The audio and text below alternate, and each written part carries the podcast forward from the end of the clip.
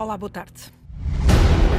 Atenção que eu quero deixar isto claro aos jornalistas. Eu não estou a dizer que o Marcelo Rebelo de Sousa é um esqueleto. Estou só a dizer que parecia. Não, mas eu tencionava fazer a campanha. O que é que era uma campanha muito limitada pelo facto de ser presidente. Eu não desvalorizo as eleições. Não partilho da posição do atual Presidente da República que tem de facto desvalorizado as eleições. Não, não empenhei. Eu faço apelos todos os dias ao voto. Todos, todos, todos, todos os dias. É preciso votar, é preciso votar. Como a Ana Gomes. E importa uma vacina ilegal quando os portugueses não têm acesso à vacina. Para contrabandista falta pouco. É um perigo para a democracia.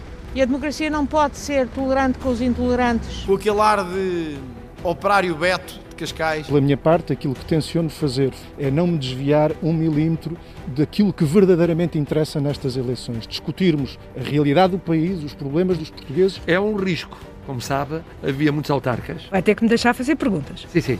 Muitos... Então vou ser rápido. Últimas horas da campanha marcadas por insultos e também pela entrevista de Marcelo Rebelo de Sousa à Antena 1. Não há outro remédio, o país tem de se endividar, dizia Marcelo Rebelo de Sousa em entrevista esta manhã aqui na Antena. Como resolver depois o problema da dívida? O candidato presidente não responde, mas já sabe qual é a palavra que vai escolher para o segundo mandato se for eleito. Se há cinco anos escolhia descrispação, agora, se vencer as eleições, é reconstrução. Eu diria que aqui o grande, o grande desafio vai ser a reconstrução económica e social do país e, e num clima que permita ultrapassar o aprofundamento das desigualdades que já existem que se agravam. E porque a pandemia vai custar todo o valor da bazuca europeia, mas os euros podem não chegar a tempo, Marcelo Rebelo de Sousa não vê outra solução. O país vai ter de se endividar. Um cenário que Marcelo admite nesta entrevista à Antena 1, entrevista onde, Ana Isabel Costa, o presidente recandidato recusa qualquer responsabilidade se houver uma taxa elevada da abstenção. Em véspera de mais um confinamento geral, Marcelo Rebelo de Sousa diz que não há alternativa, mesmo que isso signifique endividar o país. Quando não há outro remédio, tem de ser. Se a pandemia se agrava ao ritmo que estava a agravar, isto quer dizer prolongar a pandemia. Prolongar a, a, a pandemia significa prolongar a crise. O não tentar conter e travar e inverter a tendência significava termos o primeiro trimestre perdido. Entrava-se no segundo trimestre uma situação desgraçada. Mas o candidato a presidente não quer falar da necessidade de um orçamento retificativo. Mas não vamos pôr o carro à frente dos bois, ainda não começou a ser executado, não vamos avançar para um orçamento suplementar. Seria, aliás, insensato, porque não sabemos exatamente o que vai ser a evolução da pandemia. Na entrevista à Antena 1, Marcelo recusa a ideia de que, se for reeleito, vai ter uma relação diferente com António Costa ou quem quer que venha a ser Primeiro-Ministro. Eu seria sempre, e se for esse o caso, serei sempre, porque há eleições, se for eleito, há eleições parlamentares a meio do mandato presidencial e elas podem dar um governo da mesma área ou de outra área com outro primeiro-ministro. E com qualquer primeiro-ministro, eu tenho dito isso, não tenho dúvidas que o relacionamento será um relacionamento como aquele que tem tido com este primeiro-ministro. Sem campanha, mesmo antes de ser obrigado a restringir os contactos por indicação da DGS, o ainda presidente declina responsabilidades num possível aumento da abstenção. Eu faço apelos todos os dias uh, ao voto, todos, todos, todos, todos os dias. É preciso votar. Marcelo garante que com ele na presidência não haverá crise política porque isso seria uma insensatez em tempos de pandemia. E Ana Gomes foi a única candidata até agora a reagir a esta entrevista de Marcelo Rebelo de Sousa. Ouviu a entrevista e a, a caminho de Sinfãs e à chegada no Namaral a candidata aproveitou para manter o discurso contra Marcelo Rebelo de Sousa.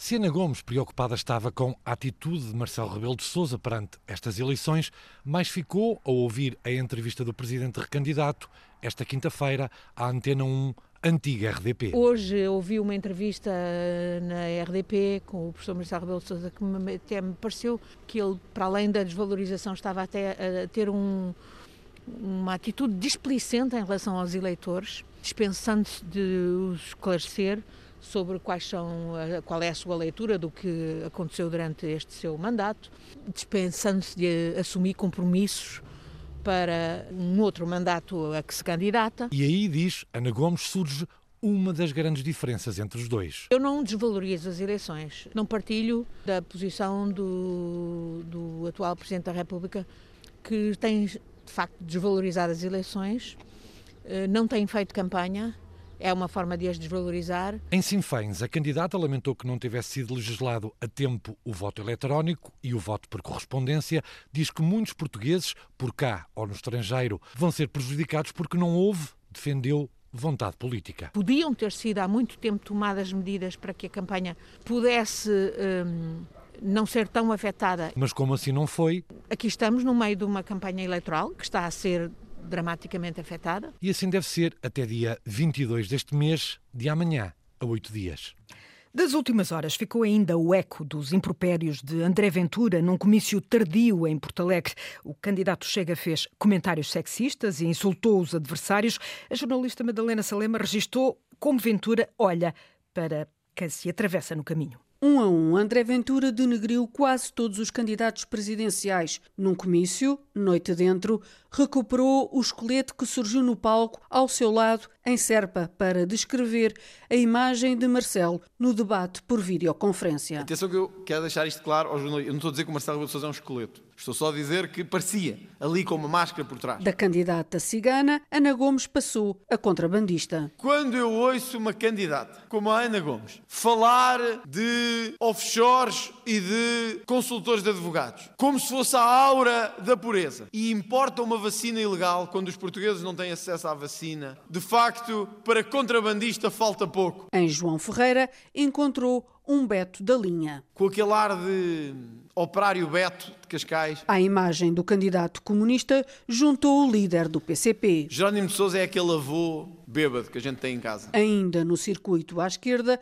visou a imagem de Marisa Matias. Assim com os lábios muito vermelhos, como se fosse uma coisa de brincar. Não quer dizer nada que me arrependa amanhã, mas não está muito bem em termos de em termos de imagem, de performance. Cavada à sepultura dos adversários, apresenta-se como Messias. Nós vamos conseguir fazer milagres em Portugal. Nós vamos fazer uma verdadeira transformação deste país. André Ventura a ensaiar uma linguagem nunca utilizada na política em Portugal e a ter bom acolhimento junto da plateia e só poupou Tiago Maian e eh, Vitorino Silva. Os visados ficaram até agora quase todos em silêncio, todos menos Ana Gomes, que na resposta a André Ventura se mantém focada em Marcelo. São a demonstração de que a ultradireita não é só mais uma corrente de opinião, como pretende o Sr. Presidente Marcelo Rebelo de Sousa. É um perigo. É um perigo para a democracia. E a democracia não pode ser tolerante com os intolerantes. Temos as lições da história.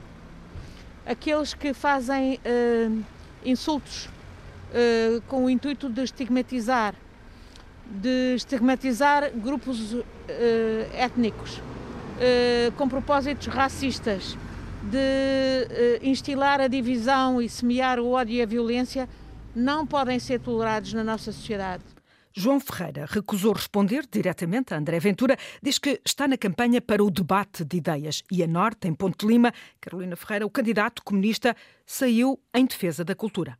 Confinamento, sim, mas sem fechar a cultura, defende João Ferreira. O quadro era já de si devastador. Com os estabelecimentos culturais encerrados, diz que são necessárias medidas para salvar o setor. Não há razão para que eh, esses, essas atividades tenham de parar.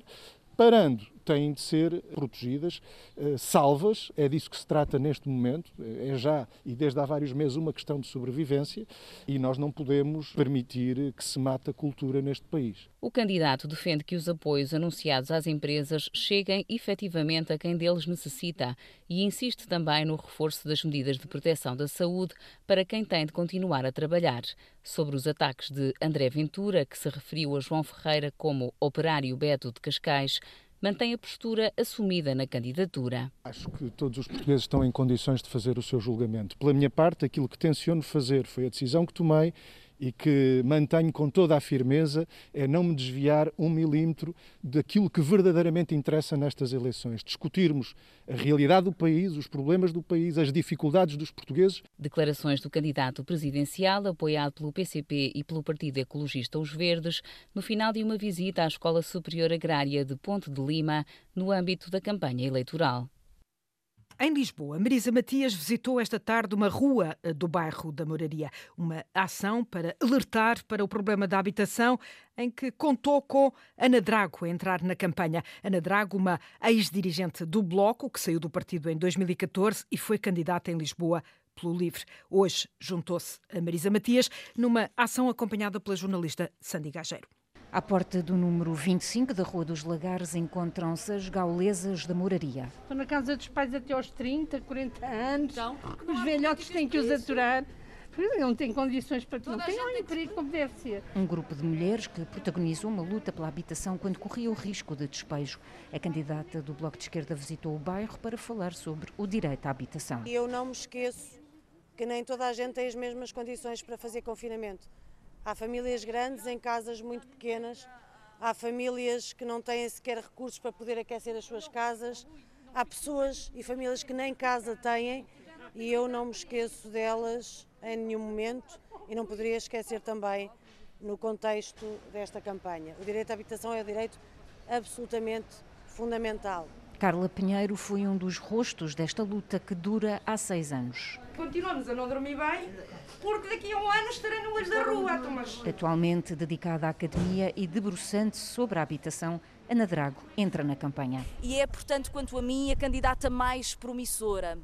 Porque a Marisa junta um enorme conhecimento sobre o país, faz parte de uma geração que viveu um, o aumento da precariedade laboral e ela bem sabe os custos que isso tem na qualidade da nossa democracia. Antes de se despedir, e num dia em que o bairro ainda estava na rua, Carla Pinheiro deixou um recado. Não tem que existir ninguém a viver na rua.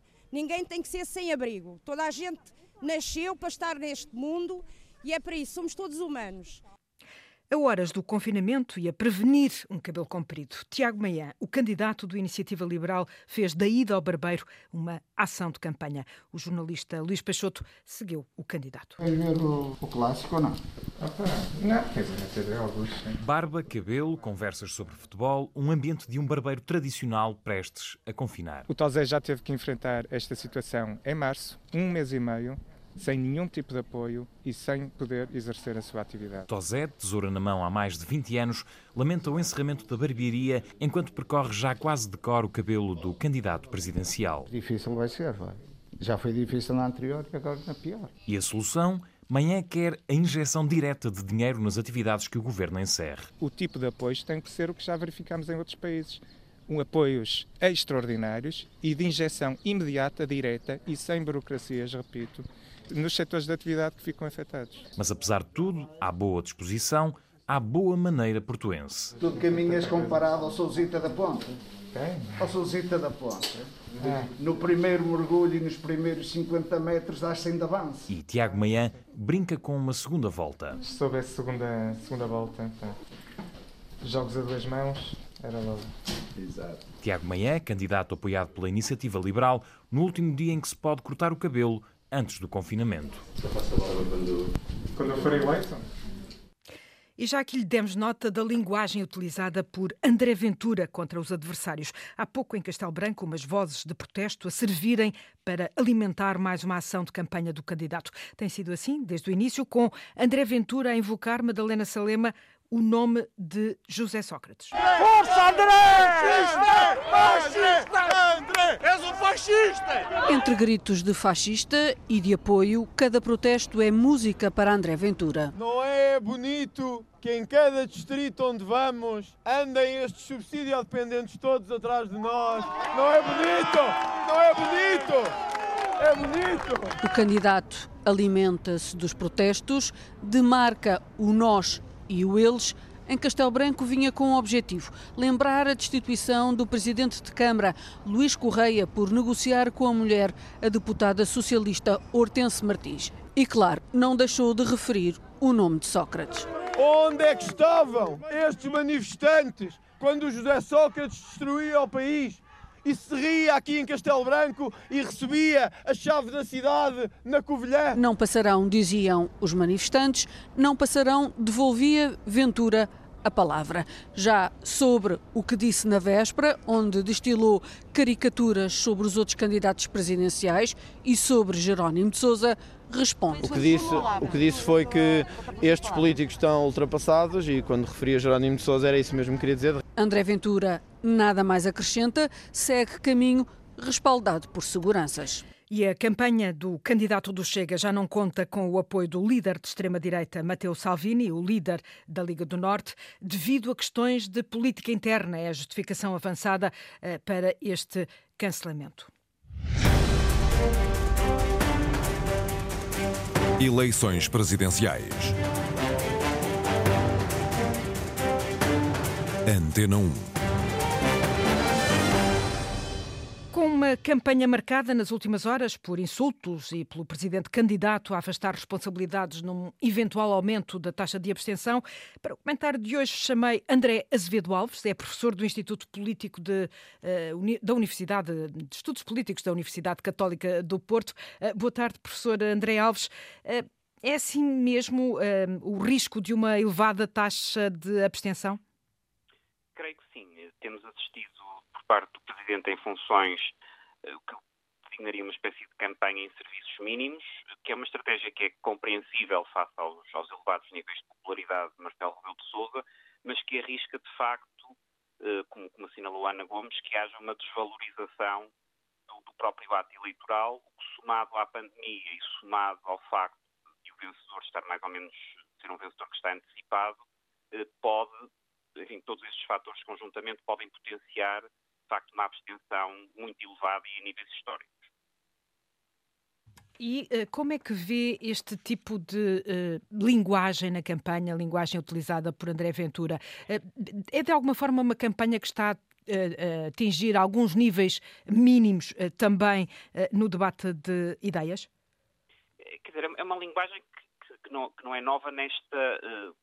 que André Ventura já vem adotando em, em antes das, da campanha para as presidenciais, que eu creio que o próprio André Ventura utiliza como uma, uma espécie de forma de obter mais tempo de antena e mais publicidade grátis, porque pois não só as suas declarações, mas as respostas que suscita acabam por fazer com que o tema seja André Ventura e o Chega uh, a dominar um pouco a agenda, a agenda mediática. Isso num contexto em que há poucos, poucos outros temas de campanha, acaba, diria eu, por jogar a favor do próprio Ventura, ou seja, lado, a postura que ele adota eh, com essa linguagem agressiva, com, com os ataques aos adversários, eh, acaba por, por, ser designada, por ser concebida para chamar a atenção. O facto de depois o próprio presidente Marcelo Rebelo de Sousa procurar eh, uma estratégia de minimizar a, a, campanha acaba por deixar ainda mais palco para André Ventura e, portanto, eu diria que, que, que são fatores que estão a conjugar para que uma parte substancial da atenção, provavelmente mais do que aconteceria num,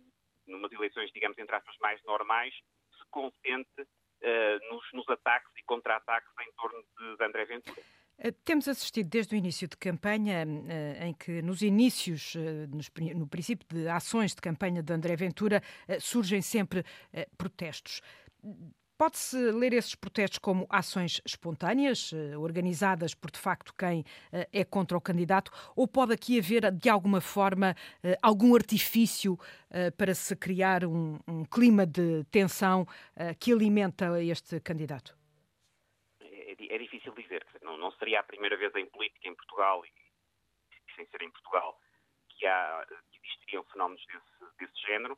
É sabido que há também, enfim, há, há, André Ventura gera resistência e gera oposição forte em vários, em vários segmentos. O que eu diria é que, independentemente da origem desses, desses, desses protestos, mais uma vez eles encaixam bem na estratégia de, de, de, de André Ventura, não é? Porque se quase todos os dias de campanha, uh, um dos temas principais uh, na agenda mediática da campanha para as presidenciais é o que é que André Ventura disse, os protestos contra André Ventura e as respostas de André Ventura, não é? E não existe também a questão dos Portanto, está, a, está a conseguir os objetivos uh, que pretende? Creio que sim, creio que sim. André Alves, professor do Instituto eh, da Universidade uh, Instituto de Estudos Políticos da Universidade Católica do Porto, obrigada pela sua participação neste diário de campanha. Presidenciais 2021. Antena 1. A seguir, os nomes que estão no boletim de voto para estas eleições, o jornalista Luís Peixoto foi hoje ao bilhete de identidade de Tiago Maian, o candidato apoiado pela Iniciativa Liberal. Sou Tiago Maia Gonçalves. Tem 43 anos, é natural do Porto, exerce advocacia e quer ser o candidato genuinamente liberal nestas eleições. No seu curto percurso político foi militante do PSD, fez parte do movimento de Rui Moreira para a Câmara do Porto e é membro suplente da Assembleia da União de Freguesias de Aldoar, Foz do Douro e Novo Gilde. Foi também fundador da Iniciativa Liberal, na qual presida ao Conselho de Jurisdição. Na apresentação da candidatura à presidência, quis deixar claro que é um fervoroso defensor das liberdades individuais. É nas pessoas que se fundamenta o poder político. Ao longo da campanha, acusou a Ministra da Saúde de ter matado gente por questões ideológicas, anti-privados. Pela mesma razão, criticou também Marcelo Rebelo de Sousa. A oferta privada de saúde não estava a ser usada. Também há uma responsabilidade do, do mais alto magistrado da nação de não tentar que um governo governe. Tiago Meia Gonçalves, candidato apoiado pela Iniciativa Liberal à presidência da República. E hoje é o último dia para se inscrever no voto antecipado. As inscrições podem ser feitas até às 24 horas de hoje e até hoje quase 200 mil portugueses pediram já para votar no próximo domingo, a 17 de janeiro, em vez de a 24 de janeiro. A 17 ou a 24, quem tiver eh, o cartão de cidadão caducado pode ainda assim votar. Diário da campanha, regresso amanhã à mesma hora, de manhã às nove e meia da manhã, entrevista com Marisa Matias.